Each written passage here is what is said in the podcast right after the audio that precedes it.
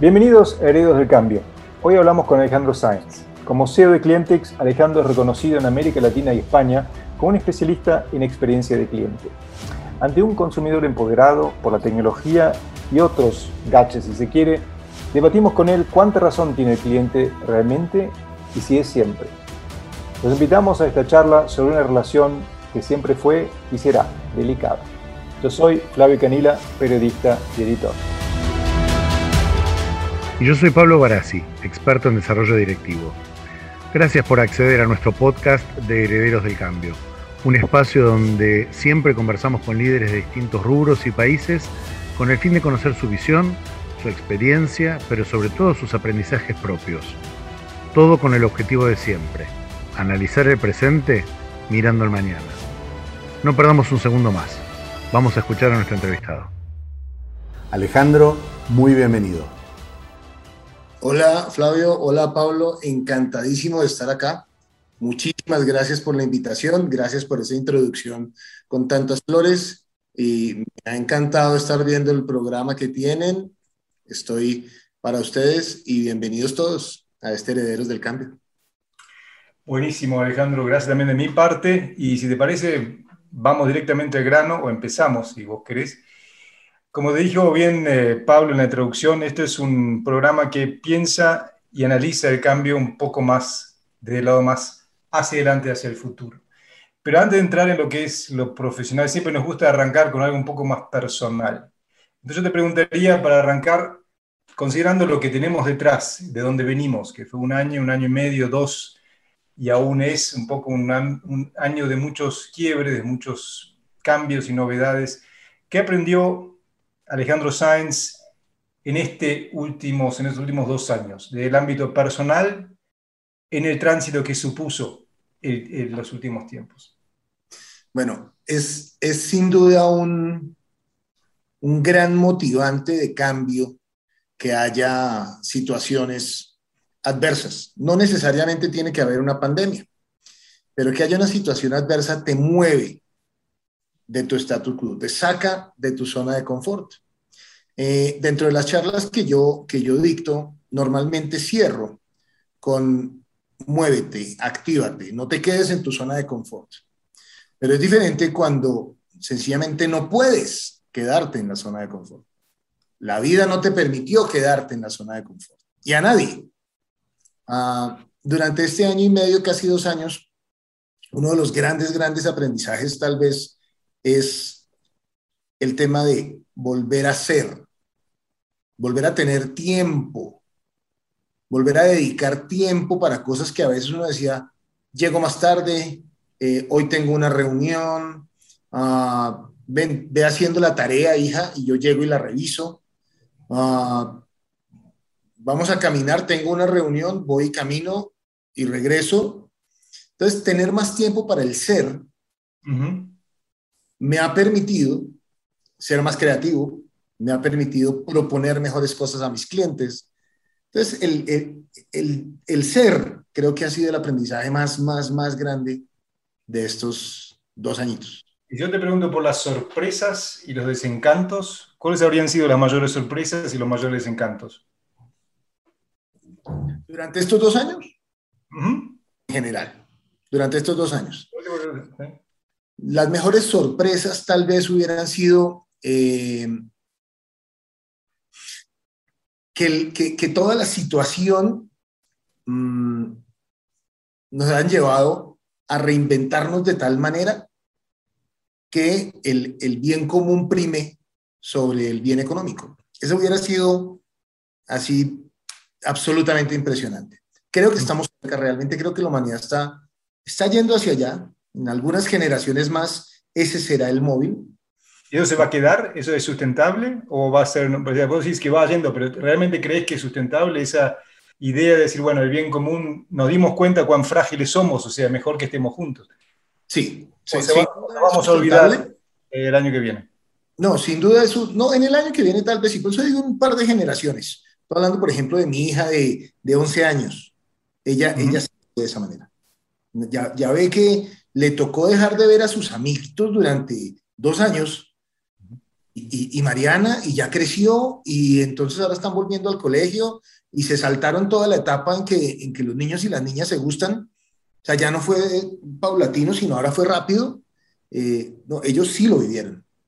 el cambio de época, nomás. Está en Francia, que tiene veintipico años, 24 años, eh, pues ya no lo vive así, ya creció de otra manera. ¿sí? Entonces, la generación de los chicos es muy probable que sí vayan hacia allá y lo van a hacer sostenible para ellos mismos. Seguramente ya no estaremos o estaremos eh, ya retirados, pero, pero creo que ese sería, hubiera sido la gran sorpresa que nosotros mayores también pensáramos de esa manera. Alejandro, tras la pandemia se empoderaron los consumidores de la mano también de nuevos canales. ¿El cliente tiene hoy más razón que antes? ¿Qué, qué cambió para el Customer Experience? Sí, hay, hay, hay, un tema bien interesante y es que la pandemia aceleró una serie de canales en donde las empresas ya estaban empezando a interactuar. Las empresas ya tenían que un chatbot, ya tenían eh, la app, ya tenían la página web, pero eran los clientes los que habían, podían querer o no querer usarlos.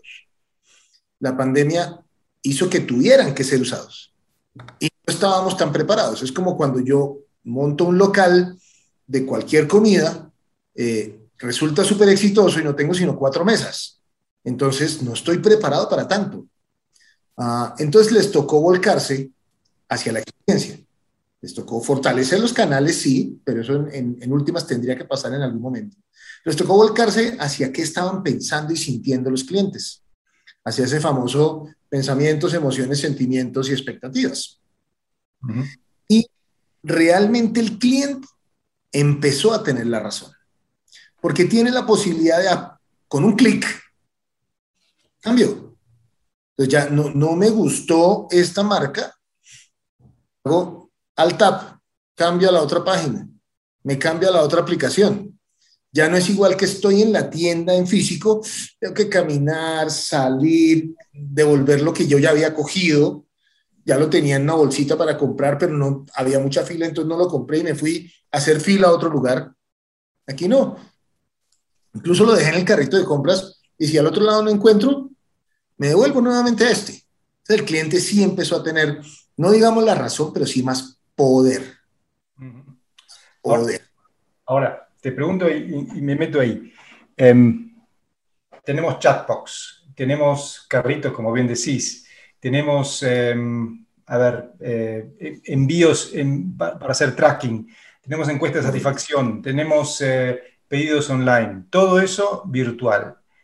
Hay una gran discusión, creo que en el mundo, y también la, pandemia lo, lo, aceleró eso un poquito, que la digitalización cada vez está tomando más lugares del ser humano. En cuanto a la relación con el cliente, ¿Cuán real ves vos ese temor de que la legislación o lo, digital, lo virtual va a reemplazar al humano? ¿Y cómo el humano puede hacerse un lugar que sea irreemplazable en ese juego? Hay, hay, factores sociales un poco en los que tenemos que, pensar. Si nos vamos a las sociedades eh, muy europeas y de Estados Unidos, que desde hace muchísimo tiempo compran por catálogo, antes de que existiera Internet ya compraban por catálogo, compraban una nevera, un carro, una casa por catálogo. Eh, es diferente que si nos venimos a las sociedades latinas, de no, esa cultura de la compra a distancia no existió. en, en, Estados Unidos, en España, por ejemplo, no puede mandar un cheque o podía mandar un cheque en un sobre y le llegaba su producto, no tenía ni siquiera que tener cuenta. ¿Sí? Aquí en Latinoamérica no. Entonces cambia es, diferente esa, esa percepción. Muy seguramente en las sociedades en que, en que llevan muchísimas generaciones haciéndolo, cada vez va a ser menos presencial, más digital. Por eso se desarrolla más rápido la digitalización, porque no necesito ese contacto, no digamos humano, ese sí lo necesito. Por eso los chatbots tienen un tema de inteligencia artificial para simular la voz humana. O sea, ese contacto humano lo necesito. Pero no necesito el contacto con la tienda, no necesito el contacto con el producto. Los latinos somos más de tocar y comprar. Somos más de ir, ver si la pava pesa mucho, ver si es muy grande muy pequeña, ¿sí? ver si la, la matera, la maceta que estoy comprando es muy alta, muy bajita. Ese, ese tipo de, de, cosas cambia en las sociedades y me atrevería a decir que del, eh, de la línea del Ecuador para abajo es diferente que de la línea del Ecuador para arriba. Es Australia que debería estar arriba. Nosotros tenemos la convicción y, y, por las experiencias ahora actuales de transformación organizacional en las que estamos que, mm, digamos, Customer Experience no es una moda, es una tendencia que se instala. Eh, para aquellos que están recién llegando al tema, Alejandro, ¿qué es una experiencia de cliente rentable y sostenible? Bueno, ahí, hay un tema bien interesante y es que, como tú dices, la experiencia del cliente no es moda, Uh, y ya dejó de ser tendencia, ya tampoco es la macro tendencia que fue hace 3, 4, 5 años. ¿Qué es ahorita? Una disciplina. Es una disciplina como el marketing, una disciplina como el management, una disciplina como la gestión del cambio, es una disciplina completa. Tan es disciplina que hay carreras, maestrías, doctorados, libros, papers, investigaciones, eh, etcétera, etcétera, etcétera. Como es una disciplina, las compañías ya lo están incorporando como parte de su gestión normal y tradicional. ¿Sí? Ya no es, ah, es que yo tengo experiencia del cliente, yo no. Es como decir hace 15 eh, años, ah, yo tengo departamento de ventas, yo no. ¿no? Eh, la experiencia del cliente existe. Entonces, volverla rentable y sostenible implica eh, manejar muy bien dos factores de esa disciplina. El diseño de experiencias, que es lo que pasa al frente, qué pasa cuando el cliente me toca, qué pasa en los canales, y la arquitectura de experiencias, qué es lo que pasa atrás, cómo, cómo preparamos a nuestra gente esas competencias, esas habilidades, esos conocimientos, cómo eh, refrescamos e innovamos en los procesos, qué hacemos detrás para cumplir ese diseño que en últimas es el cliente el que nos lo está diciendo, con el poder que cada vez más tiene. Entonces, para hacerla rentable y sostenible, tengo que interactuar entre esas dos y que la organización entera, entera, como es una disciplina y ya no es una tendencia, ya no es por allá el departamento de marketing que haga experiencia del cliente.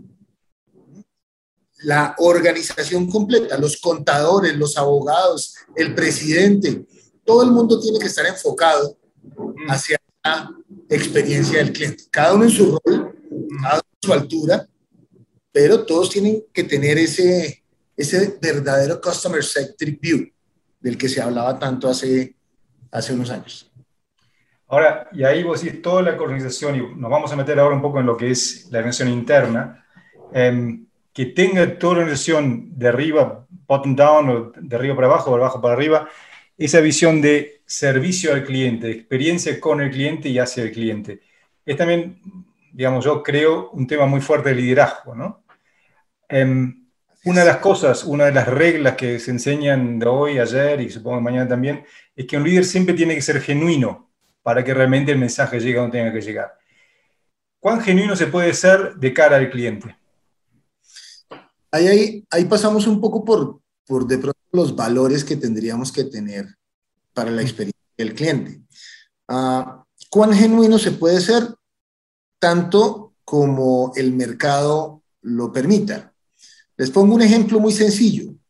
Cuando nosotros, en lo que veo que la edad más o menos que tenemos acá, um, éramos chiquitos, éramos pequeños, éramos chicos, seguramente los productos que no eran de la marca real, sino que eran imitaciones, eh, les decíamos que eran, aquí en Colombia se dice chiviados o chimbos. Eran productos malos, eran productos que, por no ser de la marca, eh, se suponían, se presumían ya de productos malos. Hoy por hoy, las, hay, hay empresas que crean imitaciones triple A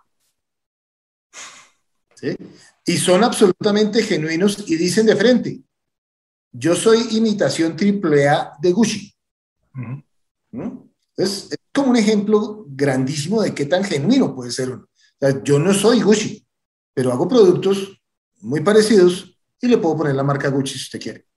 O sea, el cliente siempre te va a seguir siempre y cuando seas honesto de alguna manera. Vos podés no vender auténtico. basura, pero sí, si le vendés a un producto de menor calidad, siempre y cuando se lo digas, quizá el cliente te acompañe. Correcto. Y ahora vamos a la contraparte. La pandemia aceleró a, los pequeños empresarios. Eso va a funcionar. Hay millones y millones de tiendas en Instagram que venden productos hechos en casa, que venden desde almuerzos hasta, hasta zapatos. Zapatos, típicos zapateros o chapines eh, que, antes, que no tenían marca, eh, ahora tienen la posibilidad de vender sus productos. Y ellos deben ser, como siempre han sido, genuinos, ¿no? Yo es que yo no soy Corona, Corona es una marca muy, muy famosa aquí en Colombia, o yo no soy Ferragamo, o yo no soy, yo soy Alejandro Sáenz de la esquina de la séptima.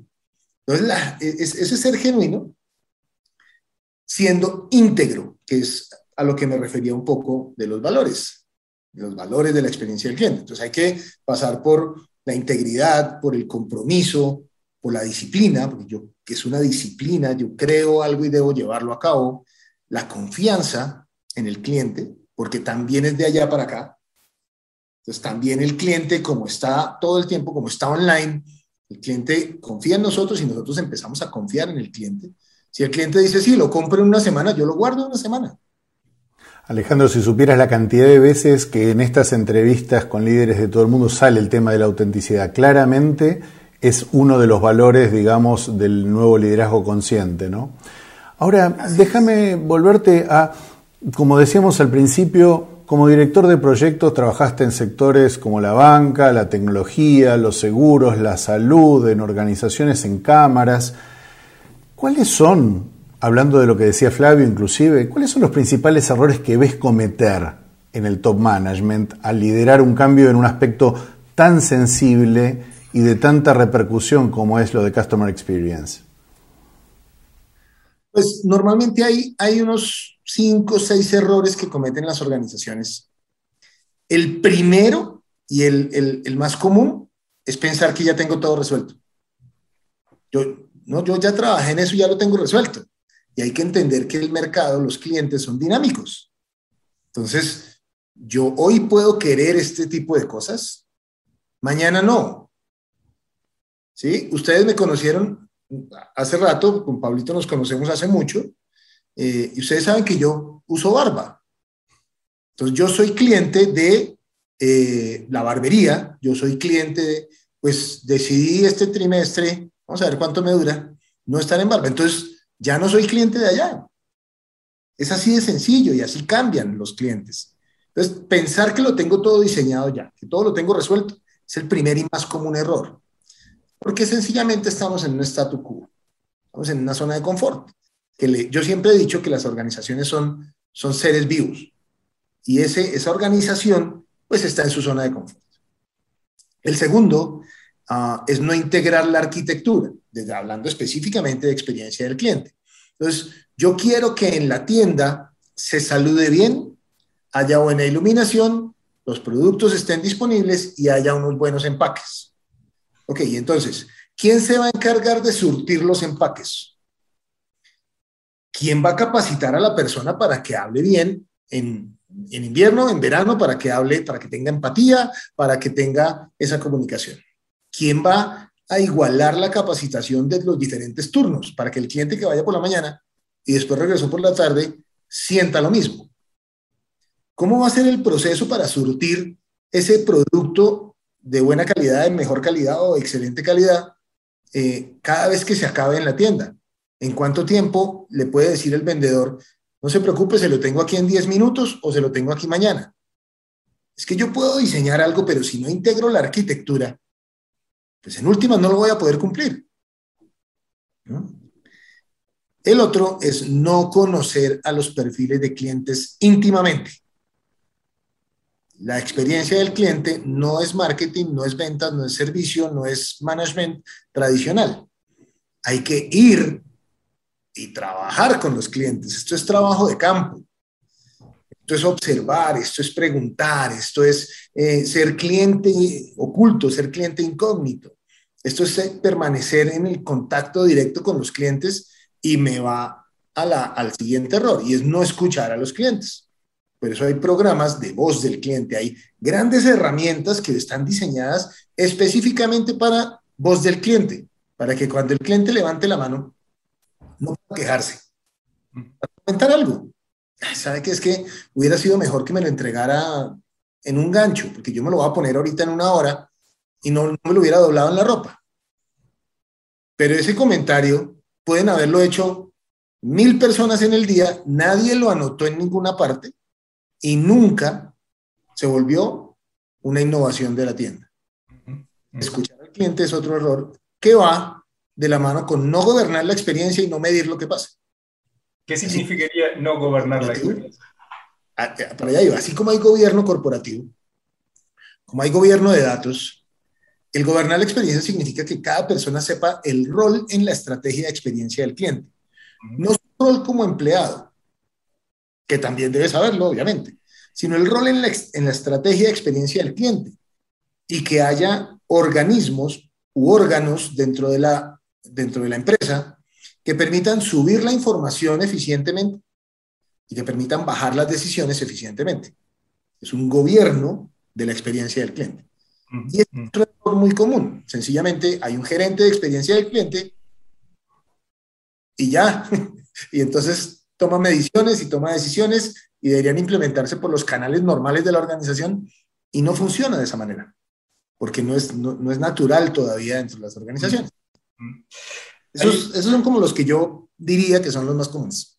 Y hay un factor, hablamos de autenticidad, hablamos de escuchar, y gracias por estos cinco errores tan comunes, porque sorprende que todavía en el día de hoy, con todas las herramientas tecnológicas que hay para conocer del otro lado al cliente, acercarse a él, sorprende que no se usen tanto y que sigan haciendo esos errores que son casi como muy antiguos. Pero hay un, un mundo, un universo, un valor, un factor quizá más nuevo, o no tan nuevo, pero que se incentivó mucho en los últimos años, no quiero decir los últimos dos años porque esto viene con bastante más, más tiempo, pero como que explotó ahora. Y eh, estoy hablando de la diversidad y la inclusión, ¿no? Eh, ¿cuán, ¿cuán, presente dirías vos, Alejandro, que los directores de mercadeo y ventas tienen claro hoy que tienen que hablar con esos dos factores, esos dos valores al cliente? Que un cliente no necesariamente es un cliente como el otro, y si no incluyen diversidad e inclusión dentro de su no sé, argumento de venta, pero también de su experiencia, y no van a dar tanto éxito. ¿Qué, qué, ves ahí que, que, bueno, otra vez, que el top management o que los directores de, de los departamentos no están entendiendo y deberían entender mejor? Bueno, ahí, ahí, yo tengo una postura un poco crítica al respecto. Uh, lenguaje inclusivo no es ponerle una X a todas las vocales, uh -huh. sino es tener braille en, la, en, en, en el punto de venta. Sí. ¿Sí? De, de eso se trata el lenguaje inclusivo. Uh, no obstante, el respeto va por encima de todo. Entonces, al, al, hablar con el cliente, tener la capacidad de adaptación, y ahorita que estamos hablando de cambio, tener la capacidad de adaptación eh, de que si una persona se identifica con él o con ella ¿sí?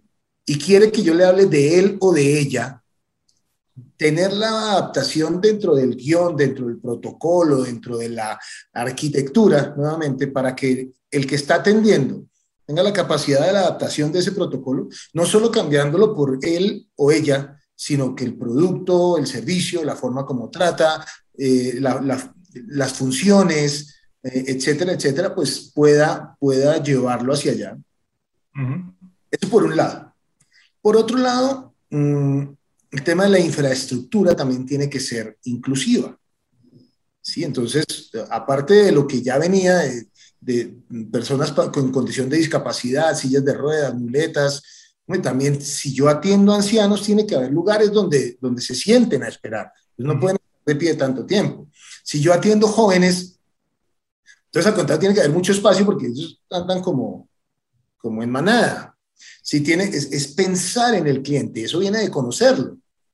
¿Sí? ¿Cuántas de, ¿Cuántos de mis clientes tienen esta condición? ¿Cuántos de mis clientes tienen esta otra condición? ¿Cuántos quieren que los llame así? Ustedes han visto los formularios en los que uno se registra y hay, señor, señora, eh, no sé, gerente, no hay gerenta, no hay eh, no hay nada de eso, que, que, está bien, el lenguaje todavía nos, no ha cambiado formalmente, pero si yo digo que soy señor, en los correos electrónicos no puede llegar señora Sáenz, muy buenos días, ¿sí? Y eso pasa por la arquitectura nuevamente, no por el diseño, el diseño estaba bien. Entonces es, es, la gestión de los detalles, realmente, lo que, lo que logra esa inclusión o lo que logra la sensación o la percepción de inclusión. Dentro de una complejidad gigante como las organizaciones que tú trabajas en la región, ¿no? Ahora, de aquí para adelante, ¿cuáles son esas conversaciones que tenemos que tener hoy con nuestros clientes, además de estas que antes no teníamos, Alejandro? Ah, es que los clientes son tan cambiantes, es, impresionante. Yo tengo una teoría y es que mm, yo la llamo eh, cambio social generacional. Y es que los, mis hijos son una generación adelante y también un estrato social más alto. Por alguna razón. Y también son más educados y también tienen más cultura y también tienen más acceso a tecnología y en algunos casos, no en todos, también tienen más dinero. Entonces es un cambio social generacional que hay que ir gestionando. Hoy por hoy el tema central del mundo es el tema de la inclusión de los derechos humanos, de eh, el cambio ambiental, pero deberíamos empezar a hablar, por ejemplo, de la felicidad del ser humano. ¿Sí? Yo me acabo de leer un libro que se llama eh, de animales a dioses de Noah, terminé hace una semana. Y es toda la historia de la humanidad contada científicamente. Y me sorprendió que al final la pregunta es, bueno, ¿y cuándo vamos a empezar a estudiar la felicidad? Si en últimas, es lo que buscamos, lo que hemos buscado toda la vida. Uno busca comer para satisfacer una necesidad que le da felicidad. Uno busca comprar más ropa, supuestamente para ser más feliz. Uno busca N cosas para la felicidad. En esta pandemia nos dimos cuenta que la felicidad son las pequeñas cosas. Tengo reuniones con diferentes lugares de Latinoamérica para las, con los clientes en mi sala, aquí donde me ven. No necesito un penthouse de 1200 metros cuadrados. No lo necesito para ser feliz. Yo creo que mucha gente se dio cuenta de eso. No necesito el último Ferrari. Necesito algo para movilizarme y ojalá una bicicleta. ¿Mm? Entonces, creo que ese, ese debería ser un tema central. Y junto a eso, eh, para tocar temas ambientales y demás, yo no me iría a los temas tan, tan, tan específicos del ambientalismo, sino más bien al, al, al desdibujar las fronteras. Los, Recursos naturales que tiene Colombia no los tiene Venezuela. Pero ¿y por qué entonces de un lado del río sí los pueden explotar y del otro lado del río no? no, tiene sentido. No tiene ningún sentido. Cuando hay barreras naturales como entre Chile y Argentina, que pues hay que pasar los Andes, bueno, pues digamos que, que puede haber algún sentido. Pero cuando no las hay, cuando es eh, Buenos Aires o Argentina y Uruguay, que es pasar un río. Y no tiene sentido las fronteras para lograr esa felicidad del ser humano de cuidando la naturaleza y bueno, todo el tema ambiental que ya, pues ya, ya entra en temas muy particulares y muy, muy difíciles de, de desarrollar. Te llevo, te llevo nuevamente a lo que es la organización. Una de las cosas, y más que la organización, cómo se posiciona en el mercado. Una de las cosas que escuchamos mucho también gracias al impacto que tuvo la, la pandemia, fue que las organizaciones entendieron que el propósito para, pasó a ser un valor importantísimo de cara a su cliente interno como de cara a su cliente externo. En lo que es la experiencia del cliente, cómo ese, deberían estar anclados ese propósito y también los valores de la empresa. Eh, es, es, interesante que lo, que lo cuentes. Nosotros eh, hacemos un taller que se llama alineación de propósito. Lo tenemos dentro de nuestro portafolio, porque en algún punto, hace unos años, nos dimos cuenta que de nada sirve tener la promesa de valor, que es, que es lo que guía la experiencia del cliente, de nada sirve tener una promesa de valor declarada si el propósito de la organización no se alinea con el propósito personal de los colaboradores. Yo voy a la organización, si yo voy a la empresa o trabajo en la empresa, todos los días y no veo que la organización está ayudando a cumplir mi propósito personal de vida, que yo quiero eh, tener más tiempo para mis hijos, que yo quiero desarrollarme más profesionalmente, que yo quiero estudiar más, que yo quiero eh, envejecer en esta compañía o que yo quiero solo aprender e irme. Tengo propósitos personales y no encuentro alineación con el propósito de la compañía. La compañía solo vive por cosas que no son que no me hacen feliz nuevamente, eh, pues esa alineación no se va a dar, luego no voy a cumplir la promesa de valor. Cuando yo voy al trabajo, yo he encontrado personas que van al trabajo y tienen que tomar eh, transporte durante dos horas y caminar 15 minutos y llevar el almuerzo que seguramente se lo tienen que comer frío, pero atienden y son absolutamente felices en su trabajo. ¿Cuál es la diferencia con la gente que llega en un BMW con aire acondicionado, con un café de Starbucks eh, y no atiende bien y no es feliz en su trabajo? no, no están las cosas. Está en la alineación de ese propósito de la compañía, de ese propósito superior de la compañía con mi propósito personal. ¿Y eso significa que la compañía tiene que estar constantemente hablando con su cliente interno o hay todo el tiempo, todos los días? Eso es, eso es buenísimo, porque ahorita, de hecho, la disciplina de experiencia del cliente se ha dividido como en cuatro o cinco subdisciplinas. Entonces está el Employee Experience, la experiencia del empleado, hay todo, todo un manual, por decirlo de alguna forma, de experiencia del empleado. Está, por supuesto, el, Government Experience o el Citizen Experience. Es totalmente diferente cuando yo soy cliente del Estado o de organizaciones del Estado y cuando soy cliente de, de Falabella. Uh, está el, el patient's experience, pues cuando yo, cuando yo soy paciente y estoy enfermo o tengo algo crónico, me comporto de manera diferente que cuando voy a comprar zapatos. Y la compañía también tiene que entenderlo. Las compañías de, de salud no son sin ánimo de lucro, y mucho menos con ánimo de pérdida. O sea, entonces también existe el, el, el patient's experience, está el student's experience, porque yo entonces cuando estoy consumiendo recursos de una universidad o de un colegio, yo soy el cliente, pero, pero es que los recursos que yo consumo son diferentes. El producto que yo compro es, es absolutamente intangible. Y en últimas, hace unos años lo que se decía es, es que usted no aprovechó, usted es mal estudiante, usted no aprendió, usted no, un segundo, es que yo soy cliente, es que me tiene que tratar, cómo es que me tiene que enseñar, yo, no todos aprendemos igual. Entonces, esa disciplina se ha subdividido varias. Y hablando del employee experience, pues existe la voz del empleado.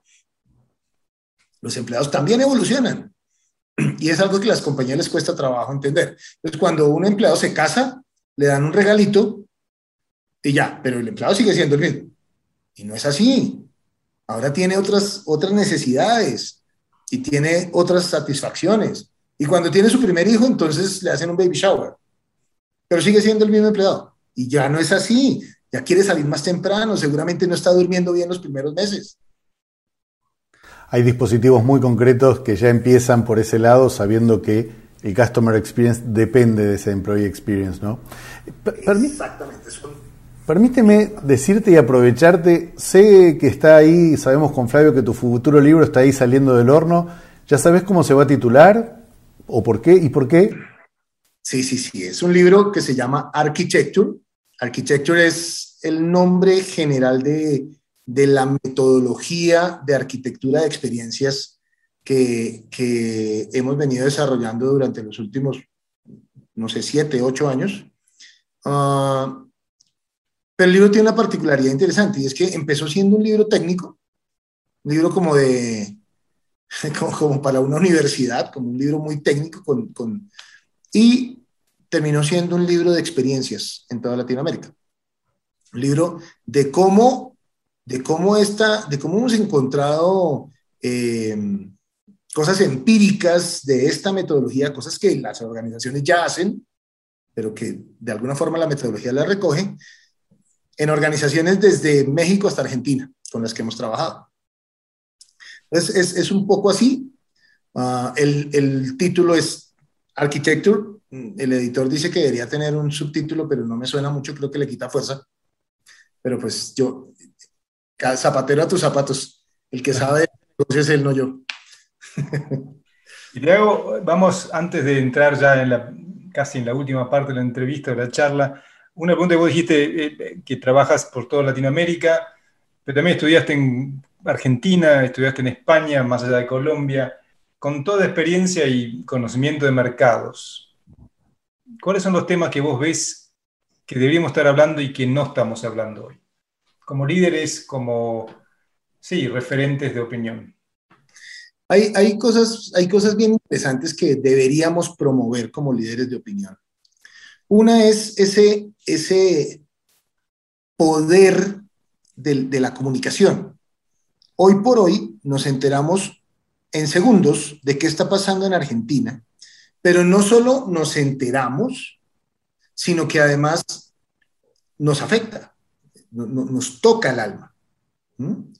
Eh, no porque conozcamos argentinos o porque me encante Buenos Aires, porque, sino, sino hay, hay cosas que, conocemos inmediatamente y nos toca el alma. Y no estamos hablando de ese poder de la comunicación. No le estamos enseñando a los jóvenes empresarios. Oye, yo tengo una, una diferencia sustancial con muchos líderes.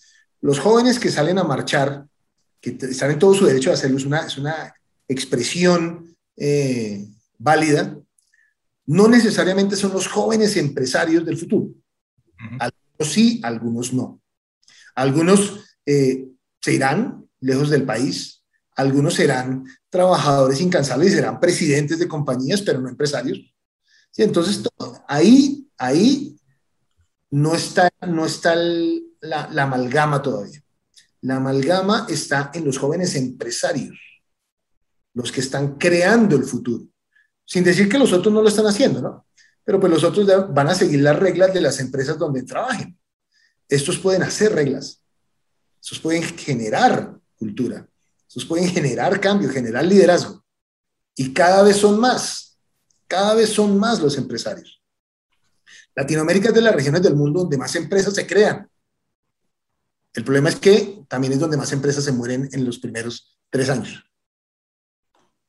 Entonces, tenemos una divergencia importantísima. ¿De qué no estamos hablando? De ese empresariado. Yo, por ejemplo, para, darles un dato ahí, yo soy mentor permanente y dono mi tiempo, es la forma en que yo le, le devuelvo a la vida el conocimiento que me ha dado. Yo soy mentor permanente de algo que se llama eh, innovación del clúster de innovación de Bogotá. Entonces yo he estado en sesiones de mentoría de unicornios colombianos, por ejemplo. Yo les he dado consejos desde mi conocimiento, puede ser mucho, puede ser grande, pero apoyando el empresariado apoyando ese empresariado que en últimas genera una cantidad de cosas, desde económicas hasta culturales, eh, que están en la historia de la humanidad clarísimas que ha sido el motor de la humanidad. Entonces, no estamos hablando de eso, no estamos hablando de qué deberíamos hacer con los nuevos empresarios. Mm. En toda Latinoamérica, los estamos dejando de lado. Hay clústeres de innovación, hay programas del gobierno, pero nosotros los generadores de opinión no lo estamos haciendo. Ya que estás hablando de experiencia y de conocimiento, Alejandro, ya eres un referente internacional en tu área de expertise. Permíteme llevarte a quién te inspiró para llegar a este punto. ¿Quién te inspiró en el pasado y quién te inspira hoy? ¿Quién o qué? ¿Quién? Pero puede ser un qué. Eh, sin duda, sin duda, el tema ha pasado por, por principalmente por temas familiares.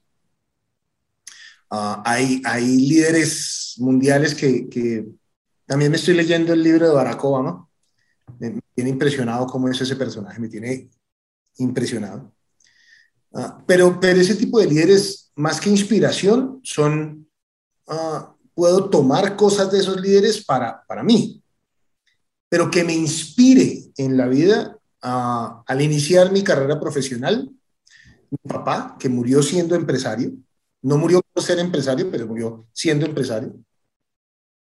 Ah, de hecho, la fecha de fundación de, de Clientix, que eh, cumplió hace poquito 20 años, es primero de agosto, que es la fecha de cumpleaños de mi papá. Entonces, esa es una, una inspiración. La segunda gran inspiración que he tenido en mi vida son mis hijas. Y no de la misma manera que, que lo, son todos los padres, es que mis hijas, quiero hacer todo por mis hijas. No, lo que pasa es que me hacen cambiar todo el tiempo. Todo el tiempo. Todo el tiempo tengo que estar eh, como en la movida. Ahorita mi hija menor tiene 11 años y tenemos una cuenta de TikTok juntos. hacemos bailes. Jamás me imaginé bailando para millones de personas que ni conozco. Eh, pero pues eso nos hace felices y es un momento en que compartimos. Ella es bailarina, ella lleva 6, 7 años en una academia y está en un equipo senior de, de baile. Entonces, eh, el, esa gran inspiración de mis hijas no para trabajar para darles cosas, sino para estar, para, mantenerme actualizado con ellas, tanto la de 24 como la de 11. Y Ah, digamos que esas son las dos inspiraciones que he tenido en el pasado. Después de esta pandemia, que fue un poco con lo que empecé, me di cuenta que el ser es muy importante. Y eh, espero no sonar egocéntrico, pero ahora la gran inspiración que tengo soy yo. Por varias razones. Primero porque, porque eh, ya la juventud no es la misma. Ya tengo que pensar de pronto cómo va a ser mi retiro en 20, 30 años. Segundo, porque me di cuenta que, que, que no necesita, no necesito muchas de las cosas que tenía. Entonces tengo más, entre menos cosas tengo, más tiempo tengo para mí. Entonces, si no tengo dos carros, pues solo lo lavo uno cada semana. No tengo que gastarme cuatro horas para lavarlo. Es un poco el pensamiento de Einstein, que solo tenía trajes grises para no gastar tiempo pensando qué traje se ponía. Eh, entonces creo que mi gran inspiración ahorita soy yo, pero no yo por ser yo, sino por las personas que me rodean. Entonces está mi mamá, que ya está entrando en una edad eh, que, que, es importante estar con ella, tener tiempo para ella. Están mis hijas, que tienen dos edades totalmente diferentes y me enseñaron a cambiar. Está mi esposa, que, que ya estamos en, unas, en edades diferentes, con situaciones diferentes. Entonces, eh, el, el yo ser, más que tener, es como la inspiración que, a futuro me, me tiene como pensando. ¿Y cuál es el gran pendiente que tiene Alejandro Sáenz? yo creo que estudiar mucho. Yo quisiera hacer un doctorado eh, en algo de esta carrera y ser investigador y, tener un libro no de experiencia, sino de una investigación formal, qué sé yo, tipo MIT en Massachusetts o, o algo estilo. Mm, creo que ese es, ese es, uno de los grandes, grandes, grandes pendientes eh, para mí. Y otro podría ser, ahorita que, que, lo, que lo dije en voz alta, tal vez planear un buen retiro, que no es tener plata. Seguramente la voy a necesitar. Y si me ganara un millón de dólares hoy y me quisiera retirar, voy a quedar como, ¿y qué hago? ¿Y ahora qué hago? ¿Para dónde me voy? ¿Será que quiero vivir en una montaña o será que quiero vivir en el mar? ¿O será que quiero vivir en un penthouse? ¿O será que quiero, eh, no sé, morir en Praga o en Argentina? Eh, que son mis dos ciudades, Pablito lo sabe, Buenos Aires y Praga son mis dos ciudades que, que, me vuelan la cabeza. Uh, ni siquiera sé qué quisiera. Entonces creo que ese es un pendiente que, que valdría la pena empezar a revisar para hacerlo con calma, con tiempo, con 20 años de preparación, para, siguiendo esa línea pues, de felicidad de la que estoy hablando. Pues muy bien, tú has dicho la palabra clave, el tiempo. El tiempo se nos va acabando y termina esta charla que podemos, creo que, seguirla por un buen rato más porque todo lo que aprendimos de, de ti en cuanto al cliente, que me parece un jugador más que clave y siempre lo fue, pero ahora más que nunca. Te digo muchas gracias Alejandro por el tiempo que nos diste. Yo me llevo de esta charla dos cosas, o quizás es una, que el cliente está ahí y que solo se trata de hablar un poco más con él y que con él podemos animarnos a quebrar algunas reglas que pensamos que son eternas, pero no lo son. Así que de mi parte, muchas gracias. Oh. Muchísimas gracias desde mí también, Alejandro. Por favor, querido. No, le decía a Flavio que gracias, gracias, gracias, porque eh, son preguntas que que normalmente no se hacen, son conversaciones que normalmente no se tienen. Es sumamente enriquecedor. Eh, contarlos, decirlas en voz alta, eh, realmente muy, muy enriquecedor. Gracias. Has llegado, y te agradezco también de mi lado, Alejandro, a la esencia justamente de Herederos. Me quedo también con esto, de, esto último y, el ser. Eh, gracias a todos por estar. Gracias realmente por todas las sugerencias que nos están llegando en este espacio que está diseñado para pensar juntos el hoy, pero siempre de cara al futuro. Gracias por acompañarnos hasta el final de esta entrevista. Ingresá a nuestra web heredodelcambio.com y seguinos en nuestras redes. Y si podés, apoyanos con tu aporte para que Heredo del Cambio siga creando conciencia de los nuevos liderazgos.